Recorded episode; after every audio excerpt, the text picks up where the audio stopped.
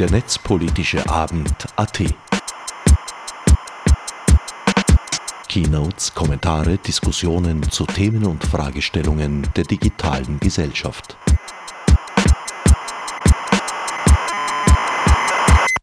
Hallo, liebe Menschen im MetaLab. Ähm, hallo, liebe Zuseherinnen und Zuseher vor den Bildschirmen. Herzlich willkommen zum 31. Netzpolitischen Abend am 6.12.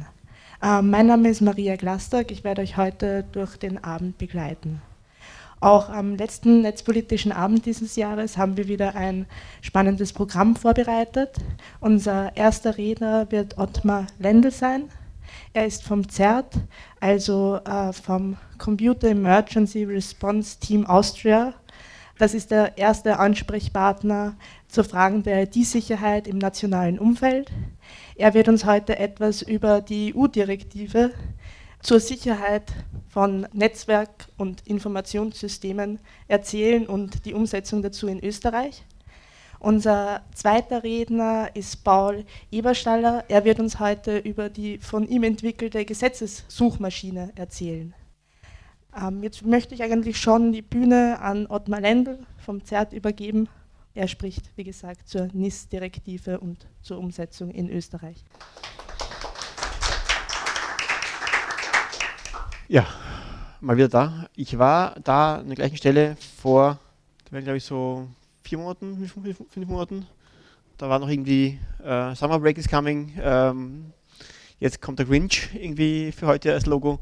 Äh, und Winter kommt oder Weihnachten kommt. Äh, brace yourselves. Ähm, ja, das war im Mai anscheinend. Äh, da habe ich lang vorgetragen über die Nichtdirektive äh, und äh, mit dem Effekt, dass ich sagen musste, ja, Gesetz gibt es zwei Entwürfe, aber ich kann nichts drüber sagen und nur wenig drüber sagen. Und ja, jetzt wissen wir mehr. Das, das, Gesetz ist draußen, es ist im Parlament, es ist öffentlich, es wurde begutachtet. Und jetzt kann ich endlich mal ausgiebiger drüber reden. Und habe da irgendwie versucht, neue Slides zu machen, die einfach nur noch konkret sagen, was gibt es jetzt wirklich Neues im Gesetz, was tut sich, was ist drinnen. Ganz, ganz kurz noch zurück zur, was ist, was drinnen in der, von der EU-Seite her. Das Ganze ist eine Richtlinie, es ist keine Verordnung, das heißt nicht wie bei der DSGVO, wo es also direkt gültig wird im lokalen Gesetz, sondern nein, das ist eine Richtlinie, das heißt, es muss erst vom hiesigen Gesetzgeber in lokales Gesetz gegossen werden, erst dann ist es für uns wirklich gültig und relevant. Die Timeline wäre gewesen oder ist immer noch, ähm, Beschluss auf EU-Ebene war im Sommer 16. Wir hatten offiziell Zeit bis Mai 18 es umzusetzen. Das haben wir nicht geschafft. Es gab kurzzeitig mal die Idee, wir können doch unser Gesetz rückdatieren auf Mai. Das hat dann irgendwie dann doch zu etwas ähm, What the fuck geführt. Ähm, das haben sie da fallen lassen. Wir, wir, waren bei weitem nicht die Einzigen. Also ich glaube, initial im, im Mai waren es von den 28 Mitgliedstaaten, glaube ich, haben es das 8 geschafft. Mittlerweile, glaube ich, stehen wir bei 20, die es geschafft haben noch 7, 18 offen. Aber schaut jetzt mittlerweile bei allen ziemlich so aus, als ob es bald soweit wäre. Um was geht es ganz, ganz grob? Äh, schönes Diagramm von der NISA. Ähm, wir haben innen irgendwie, wir haben äh, Vorschriften für die relevanten Betreiber und wir haben Meldepflichten. Die Betreiber teilen sich auf in zwei große Gruppen. Einerseits hier in Blau die Sektoren der wesentlichen Dienste, wie es da heißt im, im, auf der deutschen Version, die Essential Services. Und in Rot die Anbieter von digitalen Diensten, die auch das Ganze unterfüttern. Es geht jetzt nicht darum, ähm, die ganze kritische Infrastruktur abzubilden, sondern es geht darum, ein paar Sektoren herauszugreifen und dort die Sachen, die Dienste, die auf IT basieren, die sollen halt geschützt werden und die sollen funktionieren. Weil wenn die ausfallen, haben wir im Land ein Problem. Es geht nicht um irgendwelche Gimmicks, es geht nicht um Wettanbieter oder um ähm, den Berater oder sonst irgendwas. Nein, es geht um Dienstleistungen, die uns im normalen täglichen Leben einfach wehtun, wenn sie nicht da sind. Rundherum gibt es dann äh, noch die Einrichtungen von der, den nationalen Strategien. Das heißt, jedes Mitgliedstaat muss sich überlegen, wie sie das Thema in den nächsten Jahren angehen soll.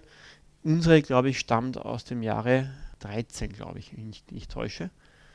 Da ist ein Update auch schon fällig, ist auch schon in Arbeit, was ich so gehört habe. Ähm, es gibt dann national zuständige Behörden, Competent Authorities, die das Ganze kontrollieren sollen, die Umsetzung dieser, dieser Richtlinie und es gibt die Computernotfallsteams, die CERTs oder CSIRTs, wie es da heißt, äh, die halt als Ersthelfer, als Feuerwehr agieren.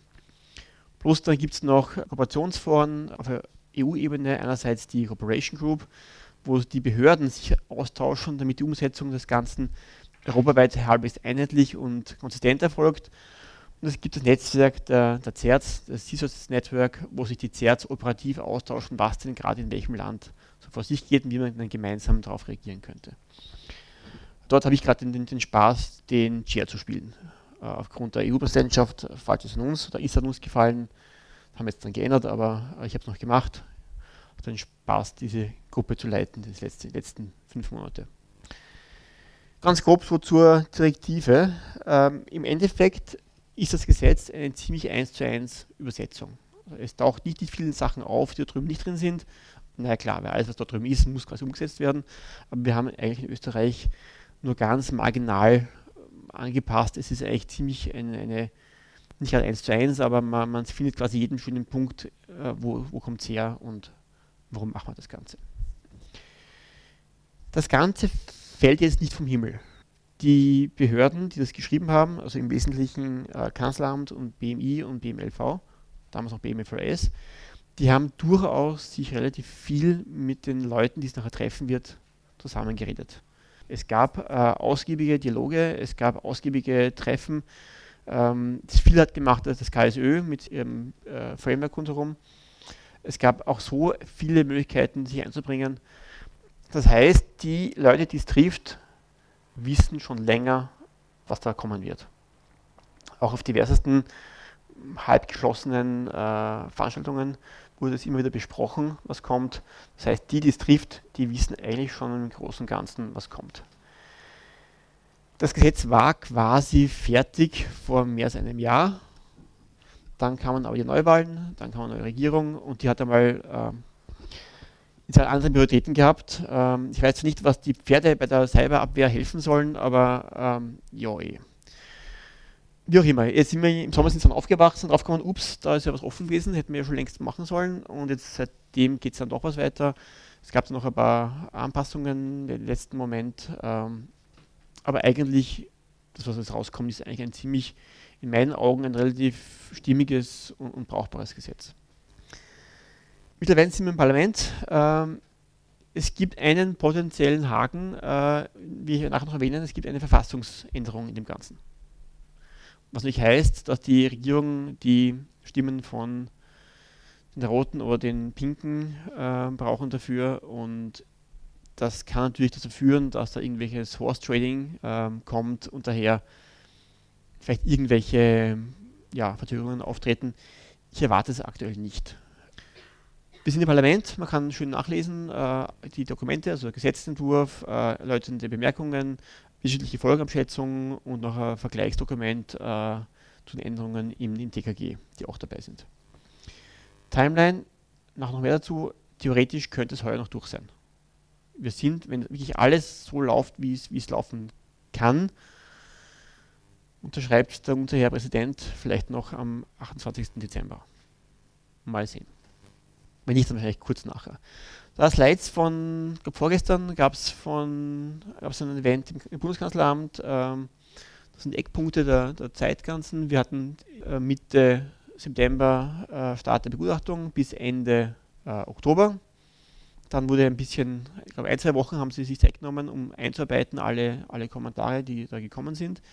Oder halt sich, zu überlegen, was davon ist, ist seriös einzubauen.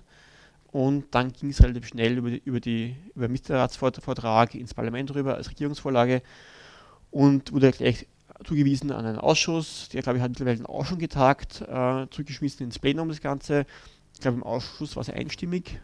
Das heißt, eigentlich sollten wir keine gröberen Schwierigkeiten erwarten. Ja, äh, wenn es war ist, Plenum wieder, wieder in nächste Woche dann, äh, dann ab in den Bundesrat. In Kraft treten äh, ist mit Tag der Kundenmachung potenziell noch heuer, wahrscheinlich aber doch eher Anfang 19.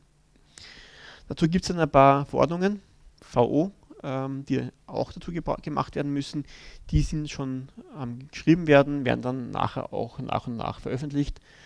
Die dazu passenden Bescheide kommen dann ja, im ersten Quartal. Dazu nachher noch mehr, welche denn da offen sind. Gut, Gesetz enthält im Wesentlichen folgende Basiskapitel. Ich habe es ein bisschen umarrangiert. Begriffe relativ lang am Anfang. Was geht es eigentlich? Welche Wörter heißen was in dem Kontext? Ein paar staatliche Strukturen aufgestellt. Also wer macht die Strategie? Was sind die Koordinationsmechanismen, die wir jetzt benutzen werden für den Tagesbetrieb? Wie schauen die Mechanismen aus im Krisenmanagement? Dann äh, Verteilung der Aufgaben. Was macht das Kanzleramt? Was macht das BMI? Was macht das BMLV, also Landesverteidigung? Was macht auch noch ein bisschen das BMI, also Außenministerium? Was, welche Aufgaben haben die ZERZ? Mehrere davon. Und relativ viel zum Thema Datenschutz. Weil das Ganze geht im Wesentlichen um, was ist los? Äh, es wird sehr viel an Informationen hin und her geschoben und da muss man doch genau regeln, wer darf was an Daten einsammeln, verarbeiten und an wen wann weitergeben und zu welchem Zweck. Dazu gibt es auch ein paar Punkte zum Thema, Thema, Befugnisse. Was dürfen Behörden, Behörden machen? Das ist nicht unbedingt ein, ein, was sie machen müssen, sondern ein paar Punkte gibt es auch ein, was sie denn dürfen potenziell. Weil klassischerweise im Staat ist, es, ist es ja so, dass ein, eine Behörde darf nur machen, für was es wirklich einen konkreten Auftrag hat. Nicht wie unser einer, der alles machen darf, was nicht verboten ist. Insofern müssen sie da für, für bar ihre Ideen ein bisschen vorbauen und sich einen Auftrag holen. Zumindest das okay holen, dass sie es dürfen. Ja, und dann die Sachen, die die Betreiber der wesentlichen Dienste ähm, treffen. Was müssen sie machen an Schutzmaßnahmen und was müssen sie machen, wenn was passiert? Wann müssen sie melden? Und aber auch spannend, wann dürfen sie melden? Das Melderecht ist auch drinnen. Habe vorher erwähnt, äh, Verfassung ist ein Thema. Warum? Weil das Thema, das da eigentlich behandelt wird, laut Verfassung ein Landesthema ist.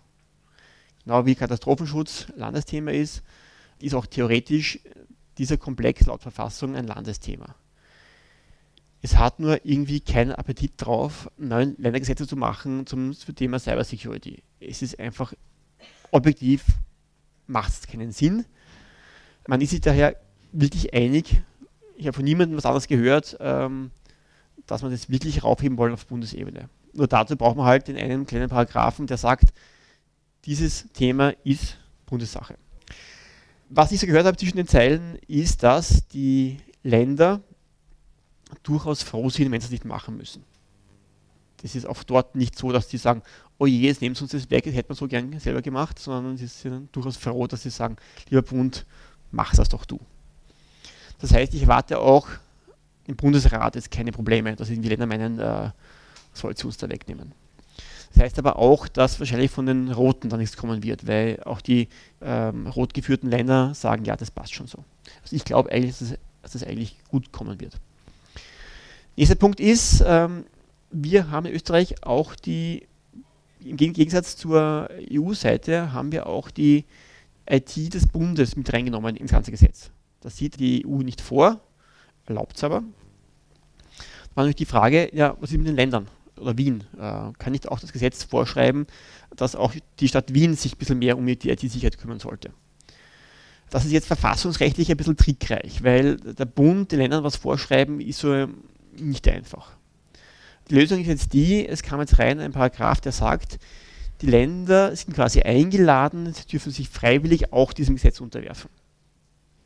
Ich weiß jetzt nicht, wie viele sie wirklich machen werden, aber schauen wir mal. Die Sektoren. Im Wesentlichen trifft das ganze Gesetz drei grundlegend verschiedene Anwendungsgebiete, Anwendungsbereiche. Das erste sind die Betreiber der wesentlichen Dienste. Äh, abgekürzt in Österreich immer unter BWD. Wenn irgendjemand Dokumente auf EU-Ebene liest, dann heißt es dort OES, Operators of, of Essential Services. Da geht es um Energie, Verkehr, Bankenwesen, Finanzmarkt, Gesundheitswesen, Trinkwasser und digitale Infrastrukturen. Das sind so diese Punkte, wo die EU gemeint hat, in diesen Sektoren gibt es einiges an, an Dienstleistungen, die sind für uns wichtig und die hängen von IT ab. Kann man darüber streiten, ob jetzt das alles immer so wahnsinnig ist, ob nicht viele Ausfälle da auch nicht IT-getrieben sind, aber trotzdem, viel davon braucht durchaus IT-Support. Mein Finanzmarkt ohne IT, viel Spaß, ja, äh, gibt es eigentlich gar nicht mehr. Trinkwasser ist ein bisschen anders. Äh, ich glaube, da käme noch ein bisschen länger ohne IT aus. gab es mal vor ein paar Jahren eine spannende Übung in, in Wien. Da haben unsere Gäste aus Estland eine Übung äh, inszeniert, haben uns dann in der Übung den Strom abgedreht und da behauptet, es gäbe in Wien kein Wasser mehr, weil ohne Strom kein Wasser. Was für Estland ja auch stimmt, weil irgendwie flach äh, Wasser geht nicht von selber nach oben.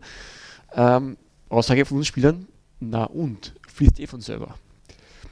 Ja, gilt jetzt für Wien, sicher auch für an, andere äh, Sachen, aber nicht immer. Also ich glaube du hast, dass auch Wasser auf Dauer ohne, ohne IT ein bisschen ein Problem ist. Ja, digitale Infrastrukturen ist spannend, taucht damit zweimal auf, also zweimal ähnlich auf. Ähm, da oben sind es zum Beispiel äh, DNS-Provider, äh, Top-Level-Domain Registries, also Hallo und IKD. Ähm, weil, sagen wir uns ehrlich, wenn IKD ein Blödsinn baut, haben wir ein Problem im Land. Ähm, weil wenn .at aus dem Netz verschwindet, könnte es Effekte haben. Und dann gibt es davon getrennt aber auch die Anbieter der digitalen Dienste. Das sind im Wesentlichen äh, Online-Marktplätze, Suchmaschinen, und Cloud Computing Dienste. Warum ist das alles getrennt? Das obere ist, ähm, ist eine Vorabregulierung. Da sagt der Staat, du bist einer, der das anbietet, du musst das einführen und ich kontrolliere auch nach, ob du das einhältst, was ich dir vorschreibe. Beim zweiten, die müssen selber drauf kommen, dass sie eigentlich drunter fallen. Und wenn was schief geht, kann der Staat Nachschau halten kommen, ob sie eh ihren Job gemacht haben. Da wird quasi erst im Nachhinein überprüft, ob das eh so gepasst hat, wie es sein soll. Und beim zweiten ist es auch europaweit zentral geregelt, was die Anforderungen sind, während beim ersten kann der Staat selber sagen, was ist denn der Level an Security, der dort äh, halten muss. Und neu in Österreich ist nicht in der EU-Text drinnen, ist auch die Einrichtungen des Bundes sind erfasst. Das heißt, wir haben ein bisschen so ein Eat Your Own Dog Food. Ähm, das heißt, der Bund schreibt was vor der Industrie, sagt aber auch, wir wollen uns selber auch dran halten, an die Vorgaben und die Meldepflicht. Ist ein bisschen ähm, theoretisch ein bisschen, weil natürlich äh, das mit dem Strafen im Bund nicht wirklich funktioniert. Äh, das jetzt auf einmal das Ministerium für Silvox, die Finanzministerium die Strafe überweist, äh, spült es einfach nicht. Aber trotzdem, äh, man will sich einfach selber am, am Riemen reißen und sagen, ja, das wollen auch wir bei uns umsetzen. Begriffe. Ein Sicherheitsvorfall ist eine Störung, die wirklich an der Verfügbarkeit, Integrität, Autorität, Vertraulichkeit rütteln, so dass die Verfügbarkeit äh, von einem relevanten Dienst stark bedroht oder wirklich schon ausgefallen ist. Bei manchen anderen Staaten ist es lockerer formuliert. Da ist schon irgendwie ein Einbruch, was eine Gefahr darstellt, schon meldepflichtig. Bei uns muss wirklich schon der Hut brennen. Und klar wird es erst, wenn wirklich was ausfällt. Das heißt, wenn irgendjemand einsteigt in Systeme, aber dort nichts tut, ist es per se noch kein meldepflichtiger Vorfall, ist noch kein Sicherheitsvorfall. Das ist relativ eng formuliert hier. Das muss wirklich schon ausgefallen sein oder ganz knapp davor stehen, dass es wirklich ausfällt ein Vorfall, das ist ähnliches, aber halt mit einer deutlich geringeren Schwelle, da muss noch nicht viel passiert sein. Das war so der klassische IT-Inzident, ist ein Vorfall da. Und das Begriff noch Risiko, das ist alles, was so in Richtung, da halt ein Problem haben, also Schwachstellen, ähm, Angriffe, was auch immer, all das, was irgendwie die Sicherheit der Systeme beeinflussen könnte. Wesentlicher Dienst, es geht ja um die Betreiber der wesentlichen Dienste. Das heißt, ein wesentlicher Dienst ist, ist ein, ein Dienst, der einfach für uns als Bevölkerung relevant ist. Das heißt, blöd gesprochen, äh, die Telekom, 1 Telekom bietet für uns an, nette Dienstleistungen bis hin zu Routen von, von Notrufen, ist wichtig. Ob die A1-Kantine funktioniert, ist uns vielleicht nicht wichtig. Das heißt, man muss unterscheiden, diesen Firmen, die da betroffen sind, was sind eigentlich die Dienstleistungen, die relevant sind. Betreiber dieser Dienste durch die Firmen, die dafür sorgen, dass es auch funktioniert. Und noch eine Sache wird äh, definiert, die qualifizierte Stelle sind im Wesentlichen die Auditoren, die nachprüfen können, ob eine Firma die Sicherheitsstandards einhält. Die Aufgaben verteilen sich im Wesentlichen so. Ähm, das Kanzleramt hat die strategischen Agenten über. Also das in Richtung Vorausdenken, Koordinieren und Co. geht. gibt, vergibt Vorgaben, kümmert sich um die internationale Vernetzung und hat, auch das GAF-ZERT, das, das, das ZERT für den öffentlichen Sektor, ist auch beim BK angesiedelt. Das BMI sind die, die operativ tätig sind, die wirklich schauen, dass es wirklich auch umgesetzt wird. Und dass auch bei Vorfällen dafür sorgt, dass es auch de, diese Nachrichten entsprechend ähm, zu Reaktionen führen, dass entsprechende Krisenmanagement angeworfen wird. Das sind die, die wirklich rausfahren zu den Firmen und überprüfen, ob sie wirklich ihre Vor Vorgaben erfüllt haben. Falls irgendwer so masochistisch war, äh, beim letzten Standardartikel zu dem Thema die Kommentare zu lesen, ähm, da geht es nicht darum, dass das BMI jetzt irgendwo hinfährt mit seinen Polizisten und sich einloggt als Root oder als, als höchst privilegierter User auf den Firewalls und Co. und dann händisch die Konfiguration durchschaut, ob sich alles passt. Nein, da geht es nur darum zu schauen, ob die Prozesse in den Firmen passen, ob die auch von diesen qualifizierten Stellen sich das bestätigt haben lassen, dass die Prozesse und die Umsetzung gut ist. Das selber wirklich nachschauen am, am Gerät wird wahrscheinlich nie passieren. Vielleicht, wenn es dann irgendwo was passiert ist, Postmortem, Analyse helfen, vielleicht, aber in dem, in dem proaktiven Rausgehen und Nachschauen, das sicher nicht. Sie leiten einige von diesen äh, Kooperationsgremien, äh, da ist es auch beim BMI, und sie agieren auch als das BOC, das ist der Single Point of Contact, Österreich nach außen in die ganzen NIS-Framework braucht diesen Ansprechpartner. BMI spielt ein bisschen mit in der, in der Koordination, äh, BMLV die Rolle derer wurde ziemlich zusammengestutzt. In den ersten Entwürfen war das noch sehr, sehr groß. Äh, mittlerweile sind sie fast draußen. Bis auf das, dass sie natürlich theoretisch, wenn so ein, ein, ein, Vorfall sich auswächst zu einer Krise und auswächst zu einem ganzen Cyberwar, dann hat natürlich auch das Militär eine Rolle. Daher müssen sie auch irgendwie bei diesem Anschwellen der Krise immer ein bisschen mitgezogen werden, dass sie nicht dann bei Null anfangen müssen, wenn sie irgendwie das Ganze auf, auf Kriegsbasis übernehmen müssen. Die CERTS-Aufgaben noch mehr, es ist mehr proaktiv, äh, helfen und reaktiv, ähm, wenn was passiert ist, auch reagieren darauf. Aggregation von, von Informationen, äh, vernetzen, auch in Europa.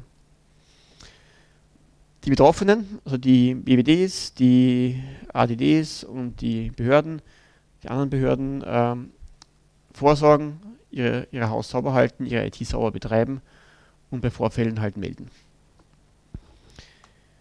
Im Detail, das Bundeskanzleramt.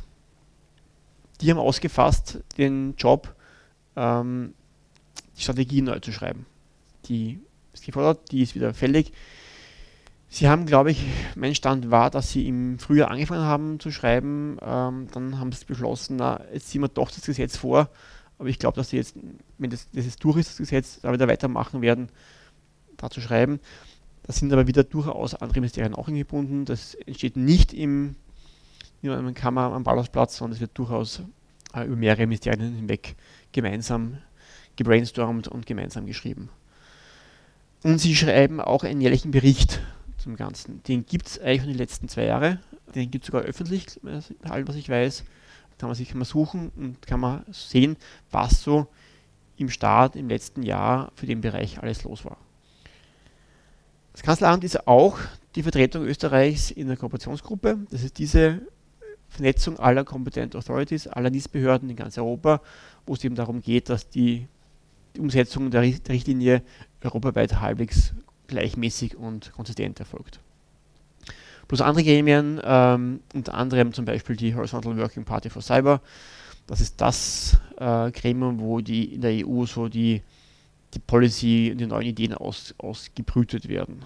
So zum Beispiel aktuell der Cybersecurity Act, wenn das irgendwie ver verfolgt hat, gibt gerade ein relativ großes Paket in Brüssel, wo es darum geht, zum Beispiel Anbieter von Hard- und Software sind dazu angehalten, dass sie sich selber ähm, zertifizieren lassen oder zertifizieren oder, oder, sagen, dass ihre Produkte gewissen, gewissen Standards entsprechen.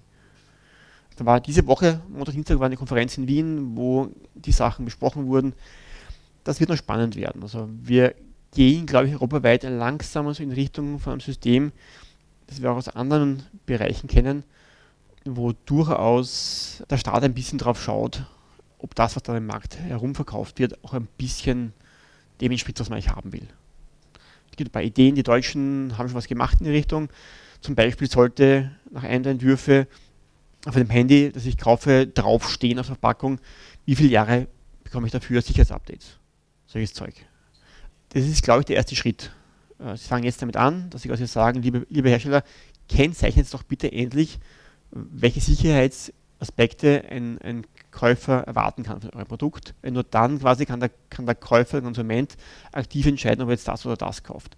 So ein bisschen vergleichbar mit, wie mit den Energieangaben bei Kühlschränken oder Waschmaschinen oder bei Essen, Bio oder Organik oder was auch immer. Äh, Bodenhaltung versus was auch immer. Also auf dem Niveau. Kennzeichnung von, von wie gut ist das Ganze. Und dann kann man vielleicht mal sagen, aber das ist das Mindestmaß, unter dem darf es nicht sein. Mal schauen. Da wird sicher in den nächsten Jahren noch einiges dazukommen, vor allem wenn wir dann vielleicht doch mal drauf kommen, dass IT-Security langsam doch auch Safety-Aspekte hat.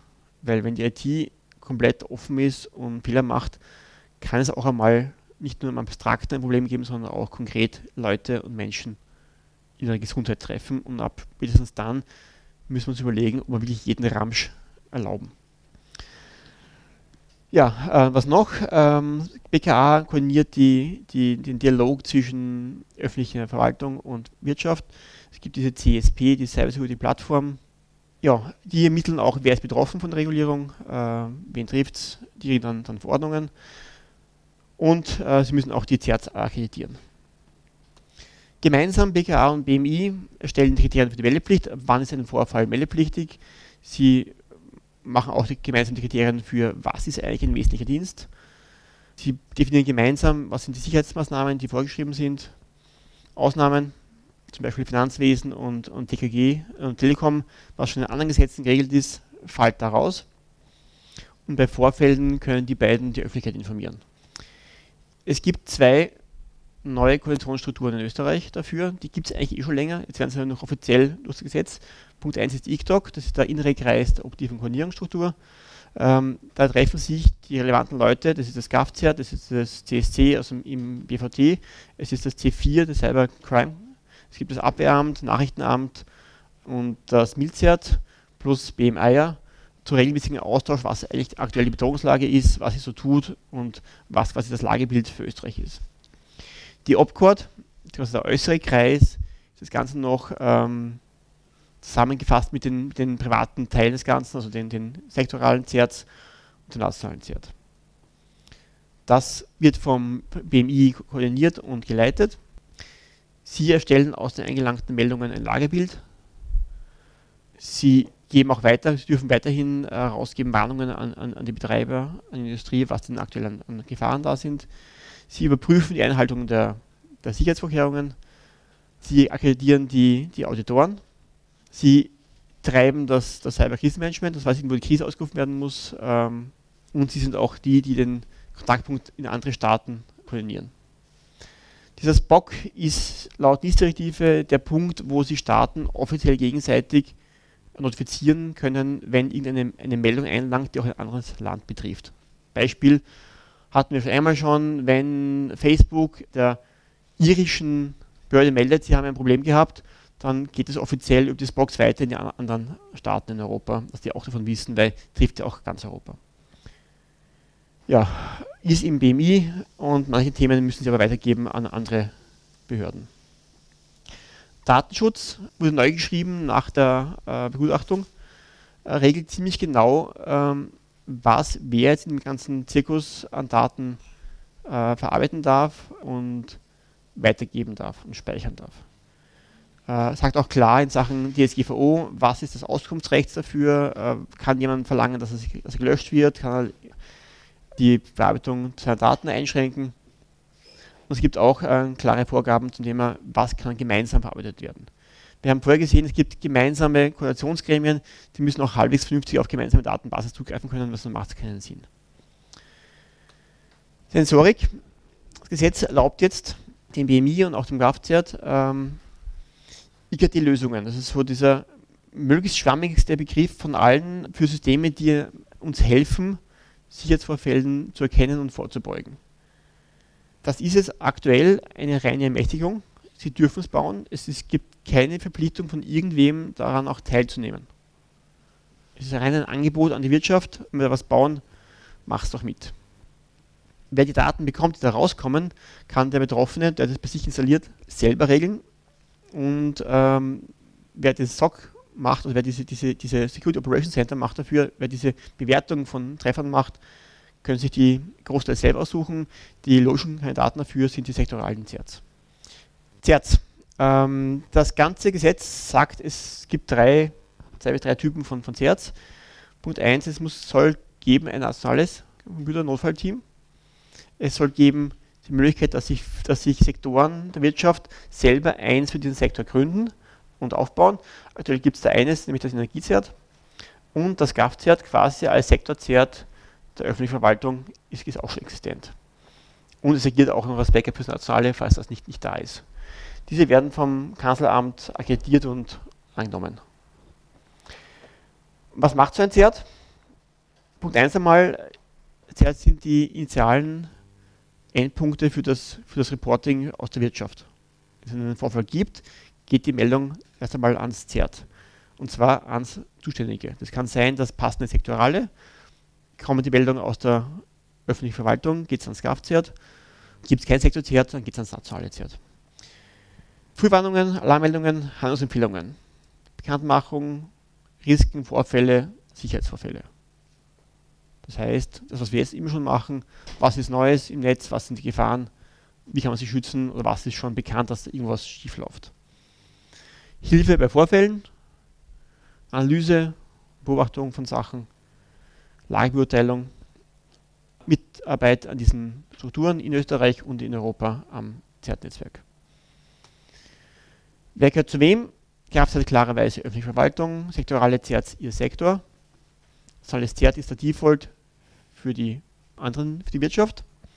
Aber auch, das ist so nicht in der NIST-Direktive drinnen, äh, diese, diese Notfallteams dürfen sich auch um den Rest des Landes kümmern. Das ist wichtig in Sachen Datenschutz und Co., weil damit habe, habe ich die Freigabe, dass ich jetzt zum Beispiel im MetaLab sagen kann, pass auf, eure Webseite hat ein Problem. Mit dem Paragraphen haben wir die Freigabe, auch uns um den Rest vom Land zu kümmern. Die Betreiber wesentlicher Dienste, wie werden die ermittelt? Kriterien gibt es von der EU Vorgaben, da kann man sie nachlesen. Äh, es wird aber national per Verordnung festgelegt werden, was denn so die Grenzwerte sind. Und in Österreich, anders, anders, als in Deutschland, kriegt der Betreiber vom Kanzleramt eine, einen Bescheid, der sagt, du fällst darunter. Dann muss die Firma dann sagen, lieber, liebes Kanzleramt, Dankeschön und gut, das ist mein Kontaktpunkt für dich. Für irgendwelche äh, Notfallsgeschichten, dass ich auch die Firma erreichen kann, wenn ich was für sie habe. Was sind die Kriterien dafür? Potenziell die Zahl der Nutzer, die dahinter hängen, hinter diesem Dienst, Abhängigkeit von an, an, anderen Sektoren äh, von diesem Dienst, Marktanteile, geografische Ausbreitung, Auswirkungen auf, den auf das öffentliche Leben, Sachen, die halt mehr relevant sind, die größere Disruptions bringen, sind halt da eher einzustufen.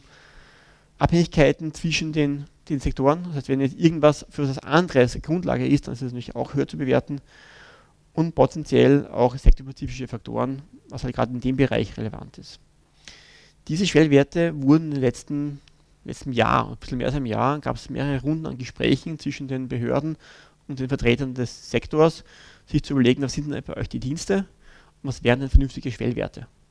Beispielsweise bei Banken, wie viele Kunden, welches Bilanzvolumen oder welche, wie viele Euro werden jeden Tag durchgeschleust oder solche einfache Zahlen zu überlegen, was wären denn vernünftige Kenngrößen und auch Grenzwerte zu sagen, ab da wird es relevant. Sicherheitsverkehrungen, diese benannten äh, Dienstleister müssen dann auch entsprechende ihre ID-Systeme absichern.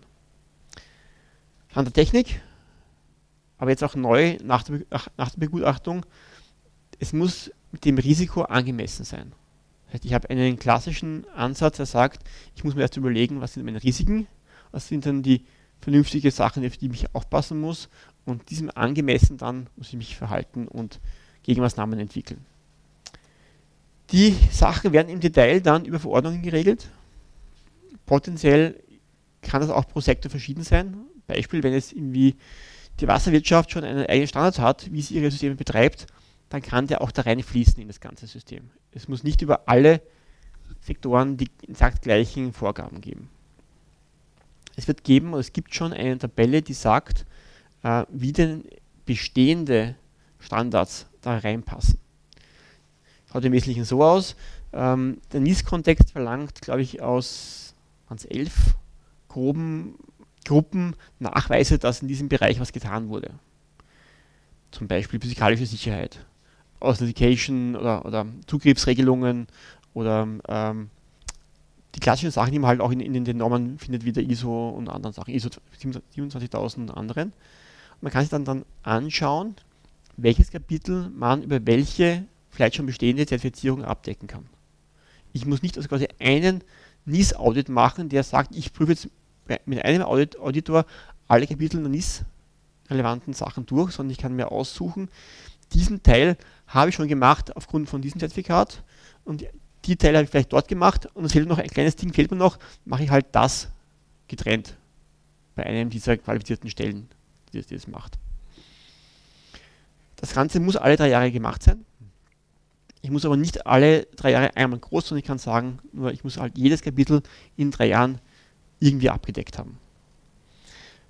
Das Bild, was ich immer gerne bringe, ist das. Ähm, in Unis gab es früher, was es immer noch gibt, dieses, das Thema Diplomprüfungen. Laut Theorie ist das eine große Prüfung. Und jeder Student damals in meinem Alter hat beantragt, die Diplomprüfungen Teilprüfungen abzulegen. Und dann quasi also einzelne Lehrveranstaltungen, Zeugnisse und das war dann gemeinsam in Summe die Diplomprüfung. Das gleiche ist auch hier. Ich habe nicht ein großes Ding, sondern ich kann das aufspalten in kleine Einzelaudits. Das BMI hat dort das Recht und den Auftrag, dem nachzugehen. Potenziell auch Einschau halten und wie gesagt hier unten mit möglichster Schonung der Rechte der betroffenen Einrichtung und den, den Kunden. Das heißt, die greifen nicht einfach rein und schauen selber rein, ob das alles passt auf der Maschine selber, sondern eher auf sehr abstrakter Ebene, ob die Prozesse und die Zertifikate passen. Wer macht das Ganze? Dazu soll es geben qualifizierte Stellen. Das sind im Wesentlichen die anerkannten Auditoren, die diese Tests machen können, die darf das BMI auch akkreditieren. Viel Spaß damit. Ja, Meldepflicht. Alle Betroffenen müssen einen Sicherheitsvorfall schnell melden. Es ist allen klar, dass die erste Meldung nicht komplett sein kann, weil ich weiß initial vielleicht noch nicht, was wirklich die Ursache war. Die kann dann nachher aber entsprechend noch ähm, angepasst und erweitert werden, wenn ich dann mehr weiß über den Vorfall. Die Meldung geht Aktuell ist der Vorschlag, das Ganze über, über ein Webformular abzuwickeln. Ich habe aber auch ein Melderecht. Vorfälle, aber auch Risiken können von Betreibern und anderen ans ZERT gemeldet werden, an die ZERTs gemeldet werden. Damit habe ich auch sowas wie Responsible Disclosure drinnen. Ich kann quasi auch von anderen, anderen Leuten sagen, hey, pass auf, da gibt es ein Problem. Ich kann das melden ans ZERT und bin damit quasi rechtlich im grünen Bereich. Spannend ist, die freiwilligen Meldungen müssen weder enthalten, wer, wer es gemeldet ist, noch muss das irgendwie weitergegeben werden. Und ich kann dort auch personenbezogene Daten reinnehmen. Ist dann wichtig zum Beispiel, wenn eine Firma einen Angriff hat, kein Drama, aber doch was sieht. Von diesen IP-Adressen kommen Angriffe. Dann sind diese IP-Adressen ja PI-Daten. Die sind einfach sharbar über diesen Weg der freiwilligen Meldungen kann der Betroffene das ans ZERT melden. Das ZERT kann wiederum andersrum sagen, hey, diese IP-Adressen von dir da drüben an dem Angriff beteiligt sind, fällt rein unter, das ist bei dir aber was, was faul ist, das darf ich dir aus meinem Titel Aufgaben des ZERTs weitergeben. Das heißt, was vielleicht direkt nicht funktioniert aus Datenschutzgründen, geht über die ZERTs dann schon, weil man da halt klar sagen kann, ja, wir haben einen Vorfall, die Daten sind nötig, um den Vorfall zu behandeln, daher kann ich sie über diesen Weg austauschen. Was haben wir noch? Wir haben ein Cyber Risk Management. Im Wesentlichen ist es eine Variante des, des, des staatlichen äh, SKKM-Prozesses, dieses staatlichen Krisen- und Koordinationsmanagement-Prozesses, wie halt dann, wenn wirklich was gröber los ist, sich der Staat organisiert dass so eine Krise vernünftig abgehandelt werden kann. Im Wesentlichen gibt es dazu einen, einen Koordinationsausschuss, der sich halt damit auseinandersetzt und die ICDOC quasi ist dann als der Zuarbeiter, also der Fachexperte, der nach diesem Ausschuss sagt, was dann die Möglichkeiten sind, darauf zu reagieren und was dann quasi nötig ist, um das Ganze abzuhandeln. So, so viel meine Zusammenfassung des Gesetzes. Tut mir leid, aber das ging nicht schneller. Fragen? Wie ist das Gesetz aus Sicht des ZERT auszulegen? Also was habt ihr da positive Seiten rausgezogen oder auch negative Seiten? Wie ist der, eure Meinung als ZERT zu diesem Gesetz? Es macht unser Leben einfacher. Es macht, gibt uns endlich eine klare rechtliche Basis. Jetzt haben wir klare Vorgaben aus dem Datenschutz, was wir tun dürfen, was wir nicht tun dürfen. Das macht uns das Leben einfacher. Es gibt auch jetzt über das hier klarere Hinweise an die Firmen, was sie uns mitteilen dürfen. Das heißt, für mich ist das Ganze nur zum, zum Teil ein Gesetz, das Sachen vorschreibt, sondern vielmehr ein Gesetz, das Sachen erlaubt.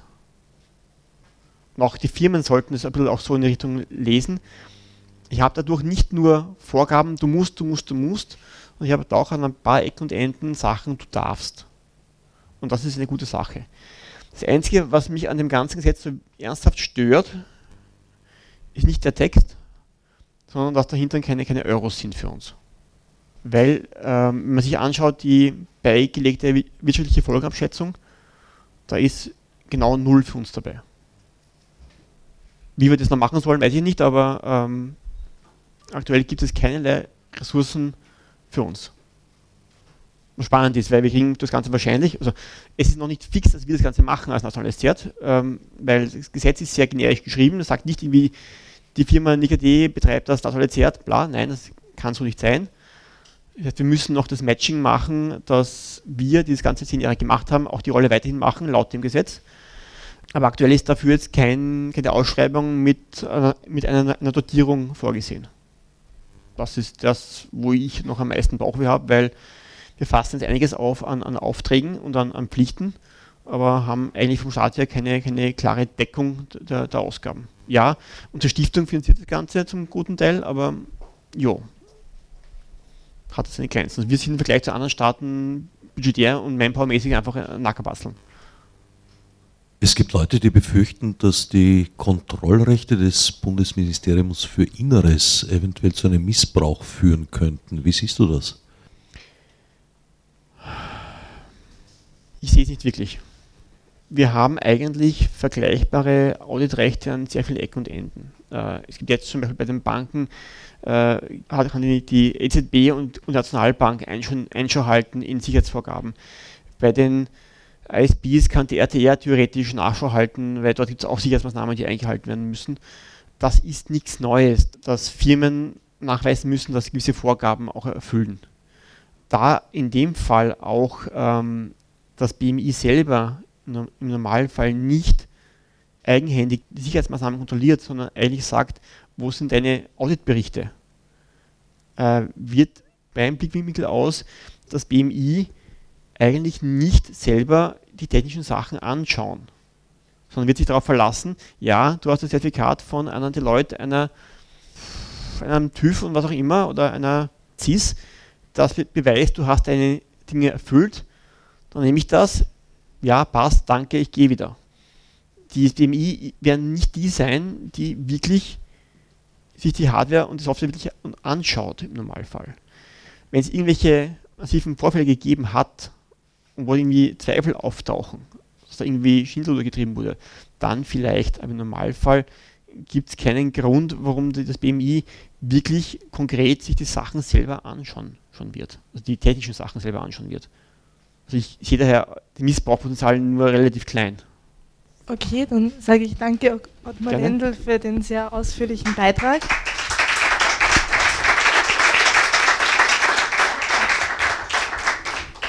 Nun möchte ich gleich den nächsten Redner auf die Bühne bitten. Paul Eberstaller wird die Gesetzessuchmaschine risplus.at vorstellen. Ja, dann einen schönen guten Abend auch von meiner Seite. Danke, dass ich heute da sein kann und etwas vortragen kann. Ich habe das Ganze jetzt rechtliches Recherchieren genannt. Es geht nämlich um einige Bereiche, die irgendwie kreuz und quer äh, am Schnittpunkt zwischen Netzpolitik einerseits, Recht andererseits und irgendwie IT noch dabei sein könnte. Also man könnte das Ganze jetzt auch noch ein paar andere Überschriften geben. zum Beispiel Legal Tech, das ist ein Buzzword jetzt irgendwie in der Rechtsbranche, äh, weil man irgendwie draufgekommen ist, dass auch die Digitalisierung auch für den Rechtsbereich irgendwie relevant sein könnte. Da ist jetzt irgendwie so das Neuland-Phänomen auch angekommen bei den Juristen. Das ist also ganze, der Schnittpunkt zwischen Recht und IT.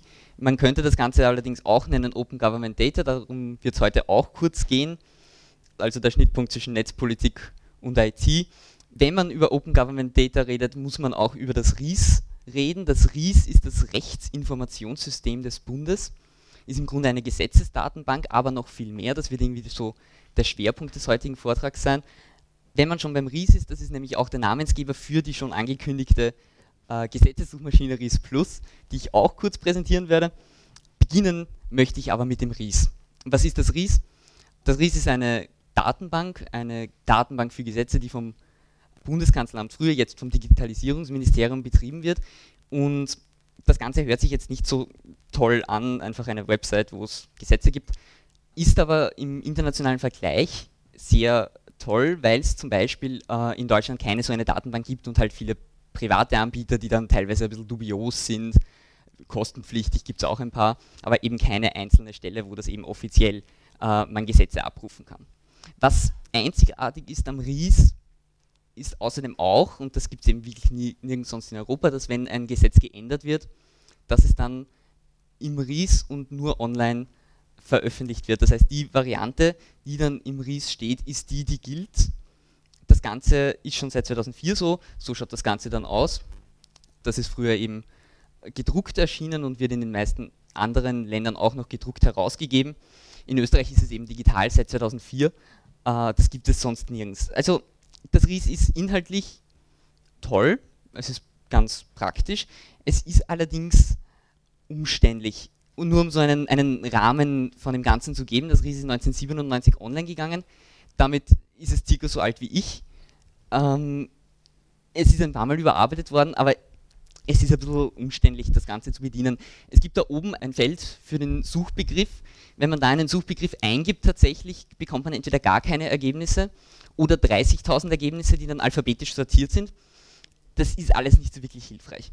Wenn man aber genauer da reingeht und jetzt zum Beispiel ein Bundesgesetz abfragen will, geht man auf Bundesrecht und Bundesrecht konsolidiert und ist dann mit dieser Abfragemaske irgendwie konfrontiert, die halt doch nicht so wirklich benutzerfreundlich ist.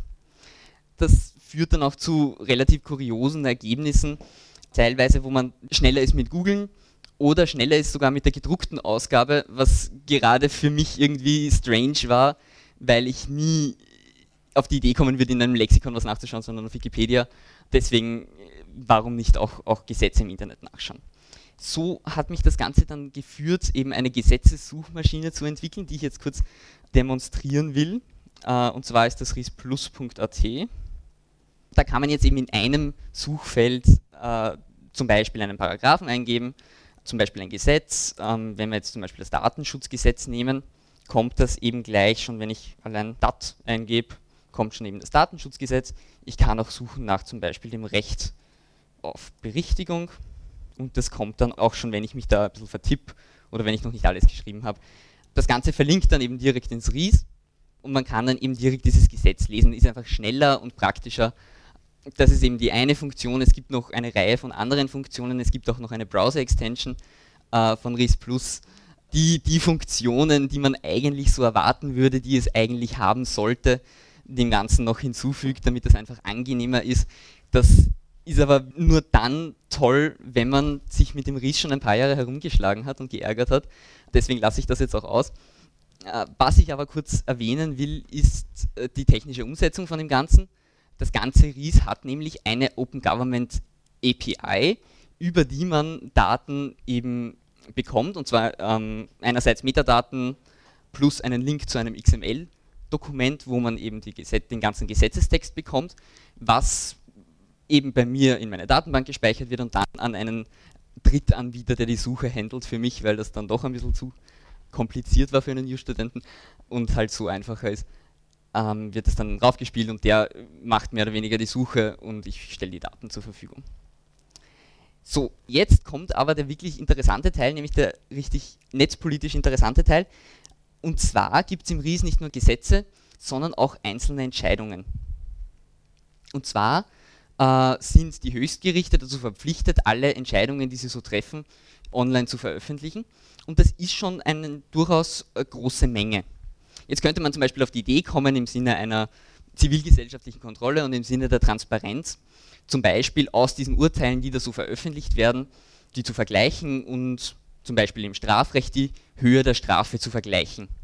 Zum Beispiel der Unterschied zwischen den verschiedenen Delikten, den Unterschied zwischen Männern und Frauen, Inländern und Ausländern oder auch zwischen Westösterreich und Ostösterreich, wo es traditionell einen Unterschied gibt, weil im Westen mildere Strafen verhängt werden als im Osten. Das Ganze ist allerdings leider nicht so einfach. Einerseits sind die Urteile, die im RIS sind, Fließtext und eben nicht strukturiert. Das heißt, man müsste sich die Information zuerst einmal rausfiltern, was jetzt nicht unbedingt unmöglich ist, aber die ganze Sache nicht leichter macht. Das nächste Problem ist, und das ist schon ein größeres Problem, dass eben nicht alle Gerichte die Daten liefern, sondern nur die Höchstgerichte sind verpflichtet. Alle anderen können das tun, machen das aber eigentlich nicht. Jetzt gibt es halt die Daten vom obersten Gerichtshof, der hat immerhin 8080 Verfahren 2017 gemacht.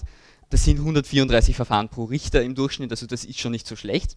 Wenn man sich aber alle Verfahren hernimmt der ordentlichen Gerichtsbarkeit, also alle Gerichte, die dem OGH unterstehen, sind das 2,7 Millionen Verfahren in einem Jahr. Das heißt, der OGH sieht überhaupt nur 0,3 Prozent aller Verfahren. Das heißt, es ist nicht wirklich repräsentativ, was man da an Daten bekommt. Ein letzter Punkt, äh, dass das Ganze dann praktisch wirklich unmöglich macht, ist, dass sich der OGH praktisch nie mit der Strafhöhe auseinandersetzt. Das darf er gar nicht, sondern nur in einem sehr speziellen Fall, der praktisch nie vorkommt. Heißt das jetzt, dass dieses ganze Projekt mit Transparenz und zivilgesellschaftlicher Kontrolle so nicht funktioniert? Nein, das heißt es nicht. Es gibt noch ein kleines gallisches Dorf sozusagen, und zwar heißt das Bundesverwaltungsgericht oder BVWG. Das ist gar kein so ein kleines gallisches Dorf, sondern das größte Gericht Österreichs immerhin. Und das ist ebenfalls verpflichtet, seine Urteile ins Ries zu stellen, ist aber anders als eben der OGH kein Höchstgericht, sondern ein Gericht in der zweiten Instanz. Konkret schaut das so aus, dass zuerst eine Verwaltungsbehörde entscheidet, die erlässt einen Bescheid, dann kann man dagegen eine Beschwerde erheben und kommt zum Bundesverwaltungsgericht. Und weil das eben in dieser zweiten Instanz ist, hat das nicht so strenge Voraussetzungen, dass man hinkommt. Und das Bundesverwaltungsgericht kann sich eben, anders als der OGH, nicht aussuchen, welche Fälle es nimmt, sondern es muss alle Fälle nehmen. Dadurch kriegt man auch ein bisschen ein repräsentativeres Bild. Und das ist in einigen Bereichen wirklich recht interessant. Zum Beispiel das Bundesamt für Fremdenwesen und Asyl, das heißt, alle Asylbescheide, die bekämpft werden, kommen zum Bundesverwaltungsgericht und alle Entscheidungen, die das Bundesverwaltungsgericht dann trifft, äh, werden auch veröffentlicht. Und das ist auch durchaus relevant, weil auch das Justizministerium in einer Anfrage jetzt gesagt hat, gefragt sozusagen, warum Asylbescheide jetzt abgewiesen werden oder stattgegeben wird, haben sie gesagt, ja schauen Sie doch ins RIS, dort steht das alles drinnen. Das heißt, das, da kann man durchaus Daten rauslesen, da kann man durchaus was gewinnen an Information ähnlich auch das Datenschutzrecht, das wird auch vom Bundesverwaltungsgericht behandelt. Das heißt, wenn die Datenschutzbehörde entscheidet und dagegen eine Beschwerde erhoben wird, entscheidet auch das BVWG. Und äh, da verbergen sich vielleicht auch interessante Sachen dahinter. Die Datenschutzbehörde selbst ist auch berechtigt dazu, seine Entscheidungen ins RIS zu stellen. Macht das sehr selten. Ich glaube, in diesem Jahr hat es 17 Entscheidungen gegeben, die veröffentlicht wurden, also ein, ein wirklich kleiner Teil. Ähm, das ist auch nicht unbedingt repräsentativ. Was heißt das jetzt nun insgesamt? Äh, es gibt sehr, sehr viele Daten juristischer Art im Internet. Sie sind oft nicht unbedingt repräsentativ. Das ganze RIS ist eher aufgebaut, eben nicht als Transparenzdatenbank, sondern als eine Recherchedatenbank, als eine Rechtsdatenbank eben.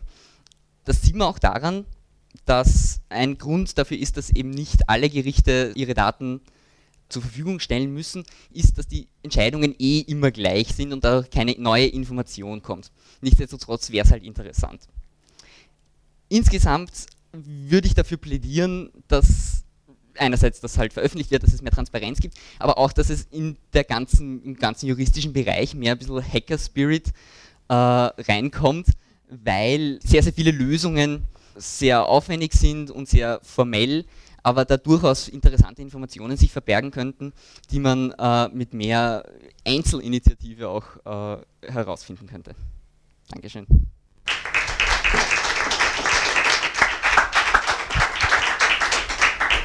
So, danke für den spannenden Beitrag. Gibt es Fragen? Ich sehe schon eine.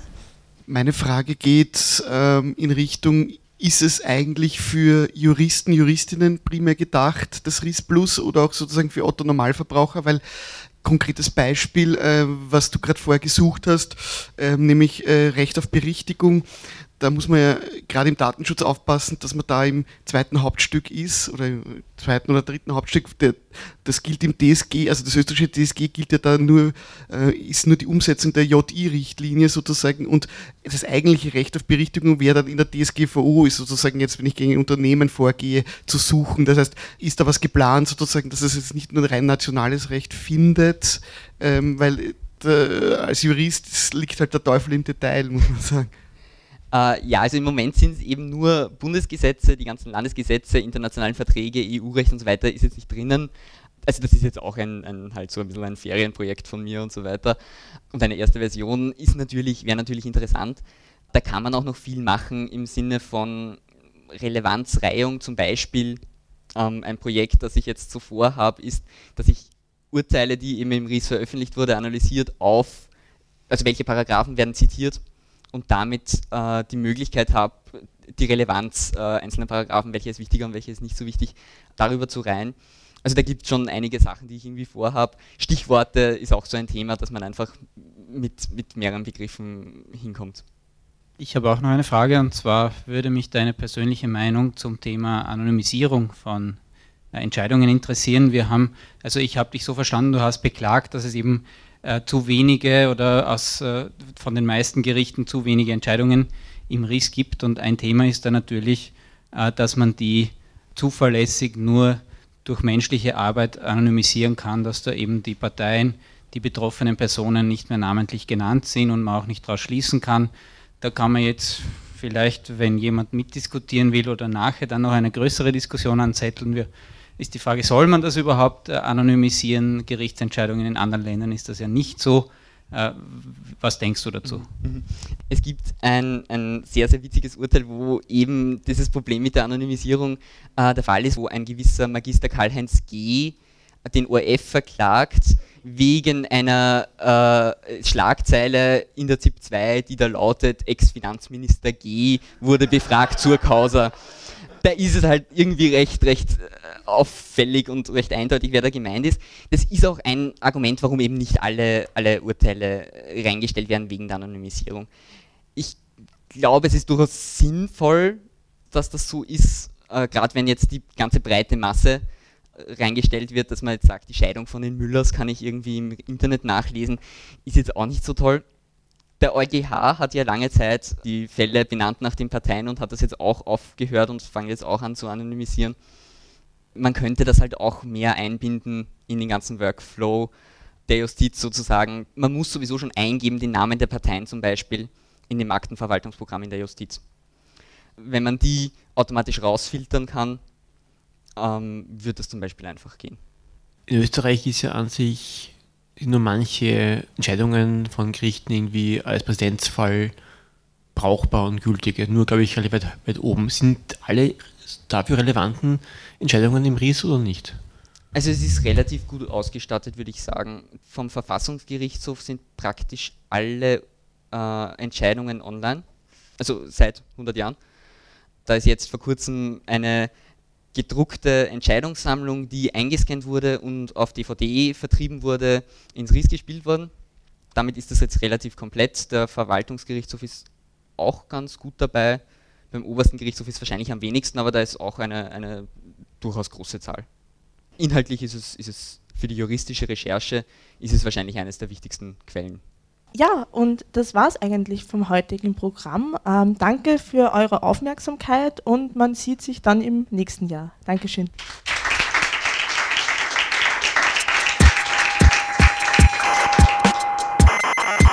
Sie hörten Mitschnitte vom Netzpolitischen Abend AT. Details und Programmvorschau im Internet unter netzpolitischerabend.wordpress.com. Gestaltung der Sendung Herbert Gnauer.